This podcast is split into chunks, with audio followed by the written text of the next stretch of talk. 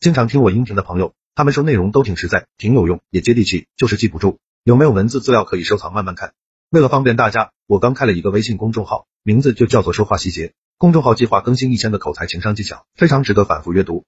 我还打算给新关注公众号的粉丝免费送一本书，书名就叫做回话的技术，提升口才，提升情商，效果比较好，帮助每个不会说话的人提升口才。回到今天的话题，孤僻内向久了会不会出问题？性格孤僻就是老一个人嘛，就容易滋生人心里的恶意。就给人一种没有力量反抗的错觉，增加被欺负的概率。我就是极度孤僻的人，以前经常被欺负，对外形不自信，还嘴笨，死板不变通，又懦弱，经常受欺负不敢反抗，就像别人心情不好的受气包，谁都能倒一下。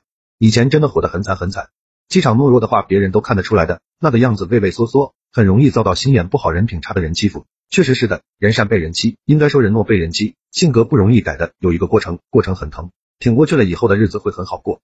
其实我认为没被人排斥过，没有被排斥的感觉，就算有我也无所谓，因为有时候不是不太在乎外界的评价，也不是目中无人。其实我很爱每一个世界上存在的人，就像有些人诋毁我、攻击我，大不了拉黑，但心底有一丝可怜他们，但人家还在那可怜我呢，哈哈，看开了。况且我是珍惜以前的情谊，不去撕破脸，有什么意思呢？你也不吃我的，我也不吃你的，就几句话，我以前说的话，我还没当真放心里，倒有人替我牵挂，真难为他们对我以前说的话上心了。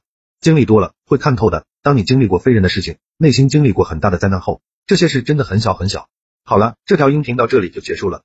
想看文字版的文章，去我公众号说话细节就可以慢慢看了，肯定能让你短时间内快速提升自己的口才和情商。现在马上去关注就对了。